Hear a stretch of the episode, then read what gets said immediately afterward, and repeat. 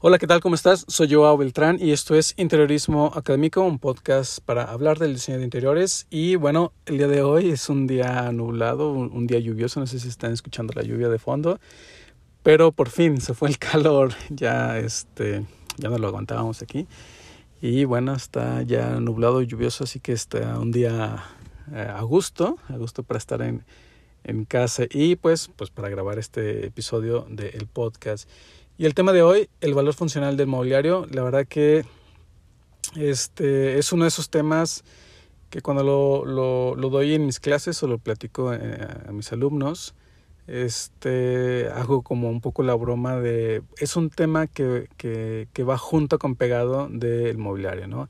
Ciertamente, cuando hablamos del mobiliario en un proyecto de interiores, eh, muchas de las veces nos enfocamos como a temas eh, este, sencillos o temas básicos, más bien dicho, en pensar en que el mobiliario que elijamos o esté en tendencia o, que guste o, este, o, vamos a una expo a una tienda de mobiliario y elegimos pues el que nos gusta, ¿no? De, ah, mira, este, esta silla, este sillón está, está interesante, ¿no? Está, este, está novedoso, está en tendencia, ¿no? O tiene los colores que están a la moda. Y, y ya, esa es como nuestra elección, ¿no? A veces, bueno, medimos, no, sí, sí va a caber, lo medimos, este, es para la sala y la sala mide eh, 6 por 10 o, o 3 por 4 y el sillón mide 1 por 1 o, o 2 por 1, ¿no? Y a veces simplemente nos fijamos en esas, en esas cuestiones y a veces suele ocurrir que llegamos con el sillón o nos llega el sillón o la silla a casa, este, o a nuestro proyecto y, y no nos gusta. no nos gusta. Resulta que en la tienda, en la expo, pues se veía bien. Este, pero porque obviamente estaba eh, condicionada a toda la decoración de la tienda, puesta en tendencia, con un estilo que está a la moda o, un, un, ambiente completamente diferente al que tenemos nosotros en nuestra casa, ¿no? Entonces a veces choque y decimos, ups, pensé que se iba a ver, se iba a ver bien y no. Entonces, este, perdemos un poco de lado los puntos importantes que debemos considerar a la hora de elegir mobiliario. ¿no? Independientemente que si solo compramos una silla, un sillón, este, o que si compramos, eh, o que si redecoramos, más bien dicho, este, todo nuestro proyecto, o incluso cuando a veces lo, este, ocurre que pues tenemos que rediseñar o redecorar una casa con un mobiliario que el cliente tiene, ¿no? Que este, simplemente dice, redecora todo y el mobiliario es este, ¿no? Pero más bien este, tema, el tema de hoy, el valor funcional del mobiliario, pues va hacia esos factores que debemos considerar, estos elementos del mobiliario que debemos considerar a la hora de elegir un mobiliario para nuestro proyecto o para este, redecorar o para cualquier otra cosa en la que tengamos que elegir un mobiliario, ¿no? Y estos son eh, una especie de consejos que que este, suelo dar algunos de los temas que suelo dar en mis clases de, eh, respecto al mobiliario este, y que, bueno, espero que te, que te sirvan. Son cinco, cinco, factores, cinco elementos y el primero es el, la ergonomía, ¿no? Que bueno, la ergonomía es, uno, es un tema como muy común, como este, mucha gente a veces lo, lo entendemos, lo, lo conocemos y pues a veces lo consideramos, ¿no? Pero si si no es tu caso, ¿no? En, el sentido de que no consideras la ergonomía o no, no, no entiendes, este, bueno, más que entender o no sabes a, qué se refiere con la ergonomía del mobiliario, pues es un, un, un, punto bastante importante. De hecho, este, creo que por ahí siempre debemos em, comenzar, ¿no? Bueno, ¿qué trata de esto la ergonomía? La ergonomía tiene mucho que, va mucho en cuestión de que el mobiliario que elijamos sea cómodo, iba a decir sea ergonómico, sea cómodo para la función que queremos que sirva ese mobiliario. Es decir, este, si yo tengo una, una silla, ¿no? Este, ¿qué quiero hacer con esa silla, no? Es decir, quiero una silla para el comedor, para estar sentado y comiendo, o quiero una silla para descansar en la sala y a lo mejor poder leer un libro en esa silla en una posición diferente a la que estoy comiendo, ¿no? Cuando estamos comiendo tenemos una posición más recta, ¿no? Las rodillas incluso son en ángulo recto, este, nuestra espalda está recta y estamos en una posición en la que estamos comiendo, ¿no? En una posición más formal, por así llamarle. Y cuando estamos descansando en la sala, este, pues nuestra posición es más relajada, ¿no? Incluso las medidas de esa silla son diferentes. Este, el, el, el asiento es más bajo y nuestra posición de las rodillas no es en ángulo recto, ¿no? sino que es eh, un ángulo más cerrado que incluso nuestras rodillas tienden a estar más elevadas de, de, de, de la altura de nuestro, del, del, asiento, que es una posición precisamente de más comodidad, ¿no? Para estar más relajados, incluso a lo mejor me puedo quedar dormido en la silla, este, o a lo mejor simplemente es, llego del trabajo cansado y me siento ahí, ¿no? a descansar. Entonces son funciones diferentes, ¿no? Y de eso tiene mucho que ver el valor funcional, ¿no? Es decir, ese valor funcional del mobiliario tiene mucho que ver en que sepamos elegir el mobiliario para la, la función que queremos que desarrolle nuestro proyecto, ¿no? Y este de la ergonomía va mucho en ese sentido, ¿no? Y de hecho, este, para la ergonomía ah, tenemos, debemos de tener muy en cuenta las medidas del cuerpo humano, ¿no? O las posiciones que el cuerpo humano toma en ciertas actividades, ¿no? En ciertas, este, en ciertas posiciones de nuestro cuerpo puede ser más recto, más eh, levantado, este, un poco inclinado, un poco acostado, según las posiciones en las que estamos haciendo, según, las, según la actividad, la posición en la que nosotros vamos a tomar. Y para ello la antropometría es uno de los temas, ¿no? ¿Qué es, qué es, qué es la antropometría?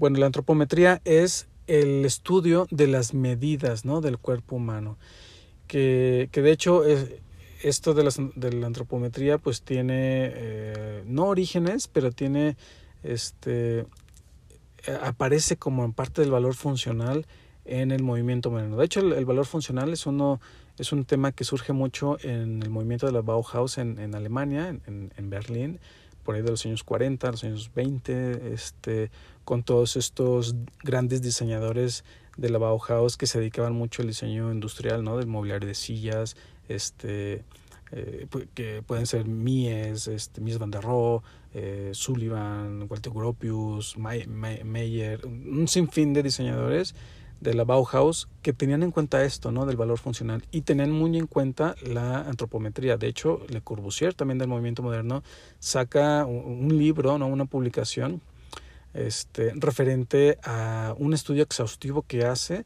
de las posiciones del cuerpo humano en relación al mobiliario, en relación a la arquitectura.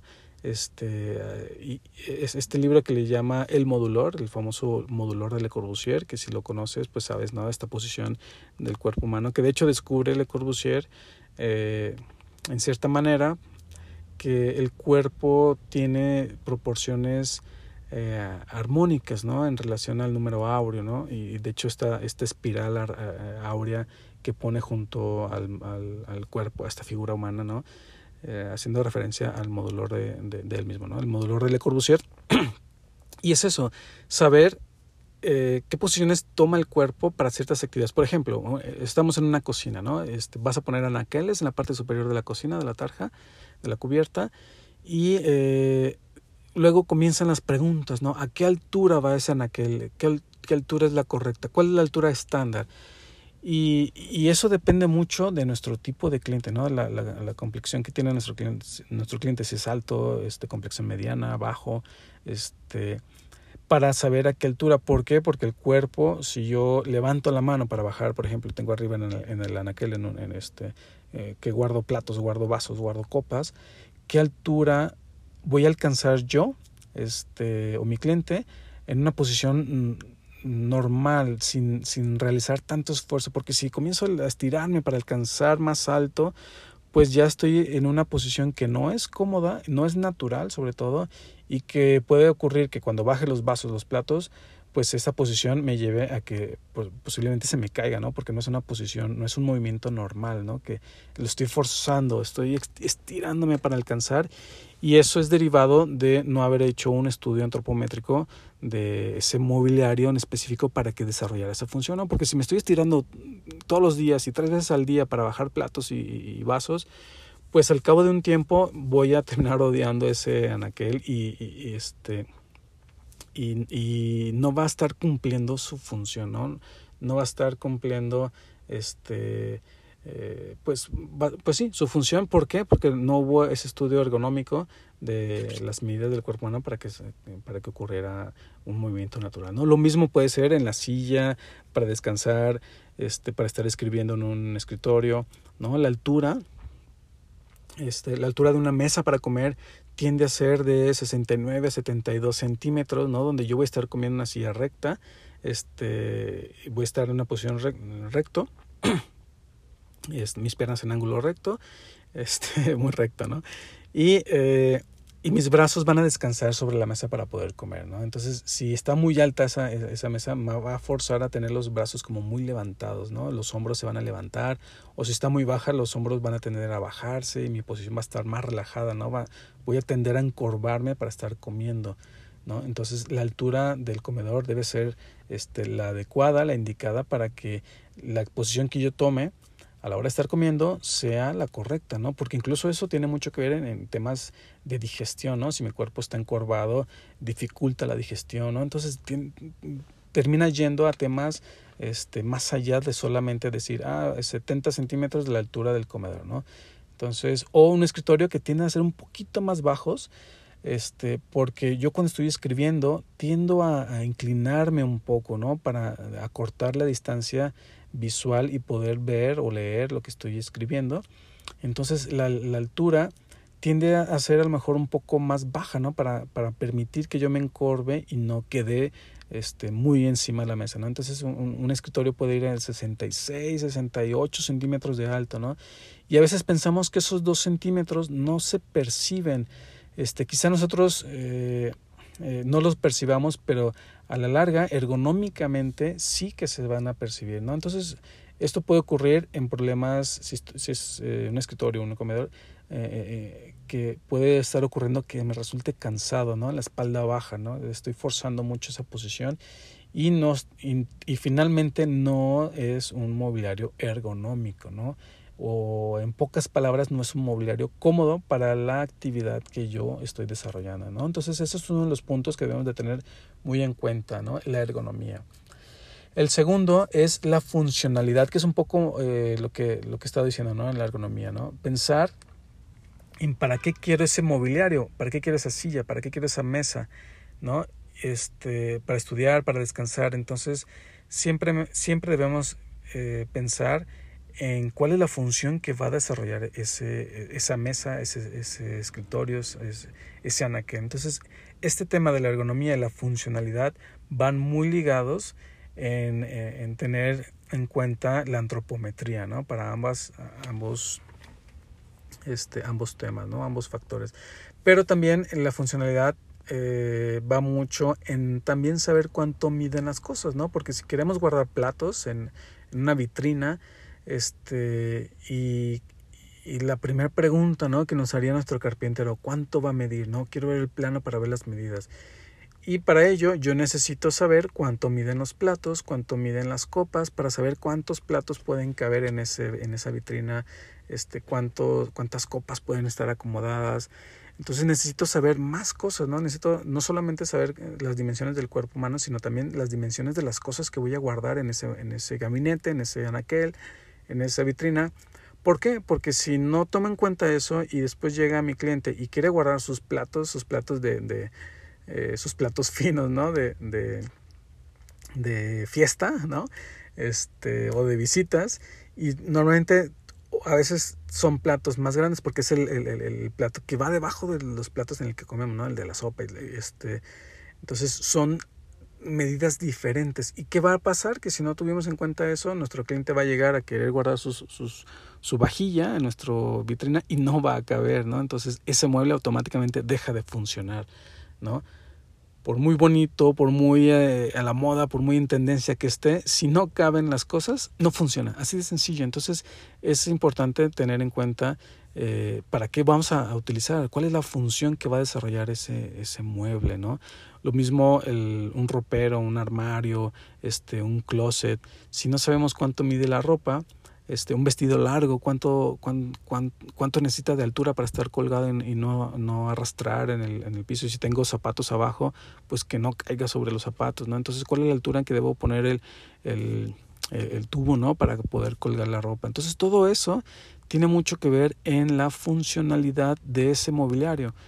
Y así cualquier mobiliario que nosotros pensemos en, en, incorporar a nuestro proyecto, debemos pensar cuál es la función que va a desarrollar ese mobiliario en específico. ¿no? El tercer factor es la adaptación al estilo, ¿no? que de hecho en, un episodio anterior eh, este, eh, el, que hablaba de cómo saber identificar los estilos arquitectónicos, que te puede servir mucho un poco para entender este, este factor de cómo adaptar el, el, mobiliario al estilo que estamos proponiendo o al estilo que nos estamos adaptando.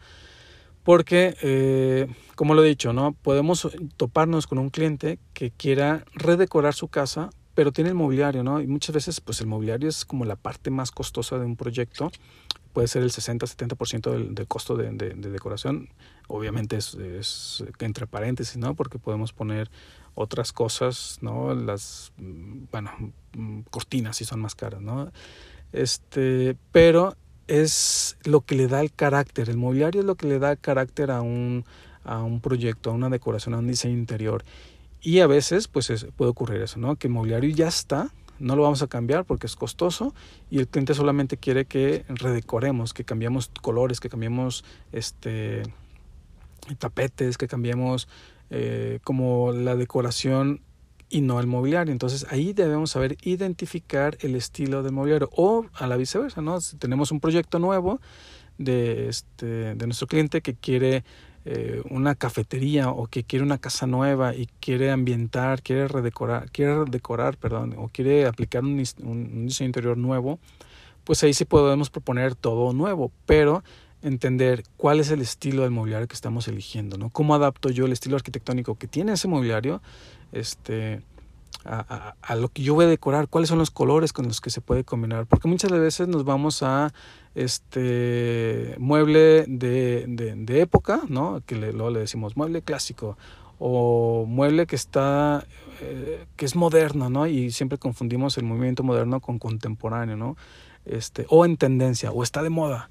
Y, muchas veces encasillamos el mobiliario como en esos tres estilos, ¿no? Es clásico ah, y vintage, vintage. Es clásico, vintage, vintage, este, moderno o está de moda. Y eh, esos son los cuatro estilos que sabemos identificar. Y no sabemos cuáles son los elementos, ¿no? Por ejemplo, este, en el movimiento moderno, eh, este, o, en la época del movimiento moderno, pues hubo un, una particularidad muy específica del mobiliario que era la industrialización de la, de la fabricación, ¿no? la industrialización de los procesos de fabricación del mueble y eso era algo muy característico de un, de un mueble que tenía que venía del movimiento moderno, ¿no? O este o estas sillas eh, torrel, torrel este, de madera que este que aplican el ay se me fue el nombre el poder doblar a vapor la, la madera a un proceso industrial no antes era muy artesanal muy muy muy eh, de un carpintero y cuando industrializan este proceso, pues comienzan a vender miles y miles de sillas este, en un solo año, ¿no?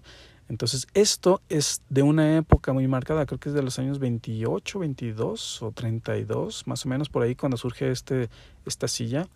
Este, si no la conoces, googleala y vas a, vas a, la vas a conocer. Es la mesa, la silla, perdón, típica de una cafetería, un poco de, de ahora sí como dice todo, ¿no? Un poco de época que es un poco del Art Deco, Art Nouveau, ¿no? De esa época este, que se entrelaza un poco con el movimiento moderno en los años 20, 30. Este, y tiene un estilo muy marcado y una época muy marcada y unos materiales muy específicos, de hecho una técnica de fabricación muy específica, ¿no? Entonces, ¿qué podemos proponer que se adapte a esas condiciones de esa silla, ¿no? Entonces, y así debemos de pensar en todo el mobiliario que elijamos, ¿no? Poder adaptar perdón, el estilo arquitectónico de nuestro mobiliario a nuestro proyecto de diseño. ¿no? Y el siguiente factor, eh, los materiales y la sensación al tacto. ¿no? Debemos de considerar esto como algo muy, muy importante. Y este, ¿Por qué? Porque eh, eh, debemos entender que los materiales también tienen una psicología de percepción. ¿No? Normalmente siempre el tema de psicología este, en el terrorismo se asocia mucho al color, ¿no? La psicología del color, que es un tema bastante, bastante estudiado. Pero los materiales también tienen una psicología de la percepción. De hecho, si lees un poco, o, sobre todo ves el, documental de Ilse Crawford, este, ella habla mucho de esto, de la percepción al tacto del mobiliario, ¿no? Eh, hacen, siempre cuando van a elegir un mobiliario, eh, eligen eh, dos o tres tipos de madera, analizan cómo se siente al tacto, este, o dos o tres materiales y analizan cómo, cómo el, el, cuerpo o cómo psicológicamente este, percibimos esa sensación al tacto que va muy ligada a cuál es la intención psicológica de tu proyecto o cuál es el estilo o cuál es el concepto de tu propio estilo, ¿no? el estilo que estás proponiendo en tu proyecto. ¿No? Si es un proyecto acogedor de, para relajarte, para, eh, eh, para estudiar, para dinámico, para trabajar. Entonces, esos conceptos eh, debes de ligarlos mucho a esto, ¿no? De los materiales y la sensación al tacto que debe tener el mobiliario, ¿no? Este, que sea pero aunque sea como acogedor, pues siempre elegimos maderas, este, que sea más frío, más oficina, más sala de espera, pues a veces son metales, aluminios, este, eh, si voy a trabajar mucho, pues acolchados, eh, o en piel. Entonces hay muchos, muchos materiales que podemos elegir y complementar este, para crear esa sensación al tacto agradable y que vaya en coherencia con lo que estamos proponiendo en nuestro proyecto. Y el último factor es la, eh, perdón, la accesibilidad universal, o más bien le llamaría el diseño universal del mobiliario. ¿no? Y esto surge un poco de un estudio que yo hice hace poco sobre eh, sillas y bancas para el espacio público. Este, llegué, cuando llegué a este, esta parte de, de diseñar, eh, cómo, más bien, cómo debería ser una banca con, con, consideraciones del diseño universal, ¿no? Y me llevó a algo que, mm, digamos que se, se puede decir que ahí estaba delante de mí, delante de mis ojos, y nunca lo había analizado de esta manera, ¿no? Y es una posición que una persona con discapacidad motriz debe tomar o un movimiento en específico que debe hacer para poder sentarse, ¿no?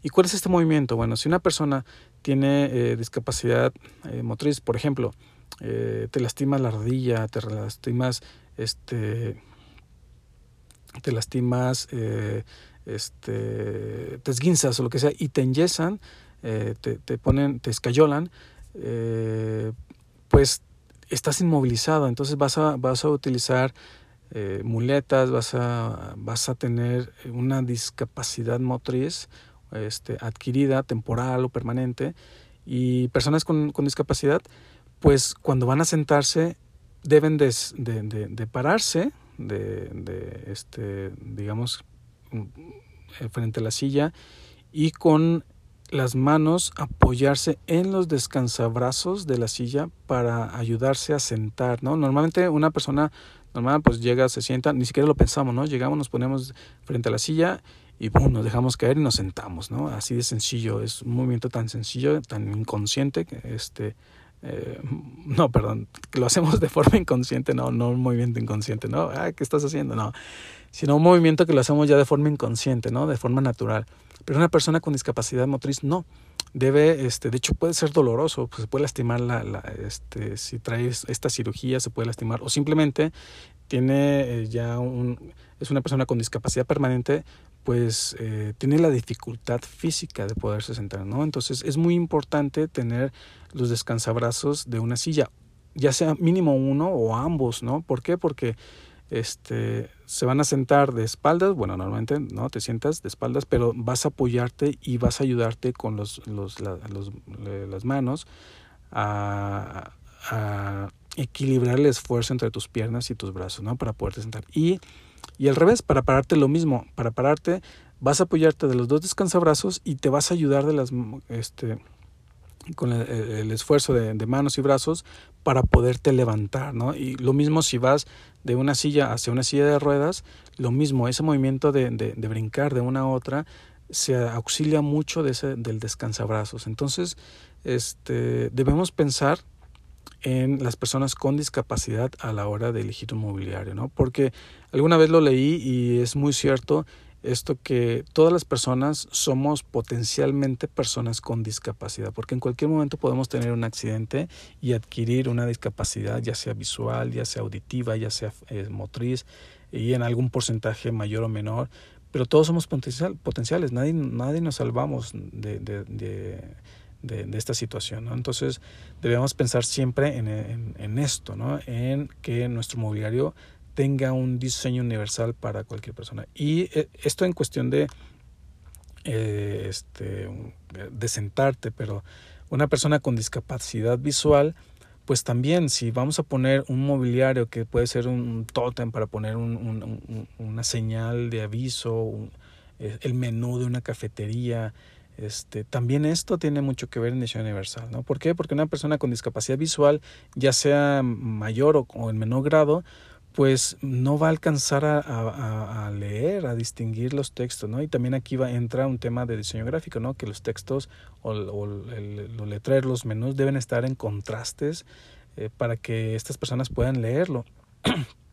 Pero también el tema del mobiliario tiene que influir en, influye en que la distancia de, lectura no sea demasiada para que una persona pueda leer, eh, que no esté muy alto, que no esté muy bajo, incluso si siempre hay, eh, eh, existe la recomendación que esté en cualquier señalamiento, cualquier salida de emergencia, que esté en sistema gráfico, es decir, que esté el dibujito ¿no? de, de la señal de, de, de, emergencia, un baño, ¿no? que tenga el dibujito de baños, que tenga el texto, ¿no? Para poder leer, este, y aquí entran los paréntesis, ¿no? Si es en español, inglés, francés, ¿no? En idiomas, ¿no? Y el tercero es en sistema braille, ¿no? Para que una persona con discapacidad visual, al, no poder ver el gráfico, no poder leer, pues se acerque y toque con las manos para poder leer en sistema braille, ¿no? Entonces, obviamente, eh, esta condición nos limita a que la distancia no debe ser mucha, no debe ser, eh, si una persona viene en silla de ruedas, este, y tiene que leer en el sistema braille, que alcance eh, ese, ese señalamiento a leerlo con sus manos, que alcance a interpretarlo, más bien dicho, con las manos, ¿no? Este, entonces eso me condiciona a que ese, ese letrero no puede estar muy alto, ¿no? No puede estar más allá de unos 50 porque una persona en silla de ruedas eh, va a, no va a tener acceso a esa información, ¿no? Entonces el tema del diseño universal tiene mucho, mucho impacto sobre todo en mobiliario de uso público, ¿no? En un aeropuerto, en una cafetería, en una biblioteca. Entonces debemos de tener consideraciones de diseño universal siempre que también elijamos un mobiliario, sobre todo en esto, ¿no? En condiciones de, de, espacios públicos este, y, aun, y aún así de privados también, ¿no? ¿Por qué? Porque finalmente este, un cliente, pues, mm, digamos que eh, si va a vivir toda su vida ahí, pues con el paso de los años también va a ir adquiriendo cierta eh, dificultad para moverse, ¿no? Este, entonces va a ir perdiendo alguna movilidad y esto condiciona también a que esa casa se tenga que adecuar. Pero si pensamos desde un inicio esto, pues esas adecuaciones podrían ser mínimas, ¿no? Y pues esto, eh, eh, estos son los, los, los, cinco elementos que de nosotros mm, debemos de considerar la, a la hora de elegir un mobiliario en cuestión de tener en cuenta el valor funcional del mobiliario, ¿no? Evidentemente puede haber más, este, digo, eh, estos son eh, cinco elementos que, que, que, yo te doy como consejos, eh, que siempre lo digo, no es una verdad absoluta, pero que espero que te puedan ayudar mucho a esa vez que tengas, esa próxima vez que tengas que elegir un mobiliario, pues que tengas en cuenta estos cinco elementos del valor funcional del mobiliario.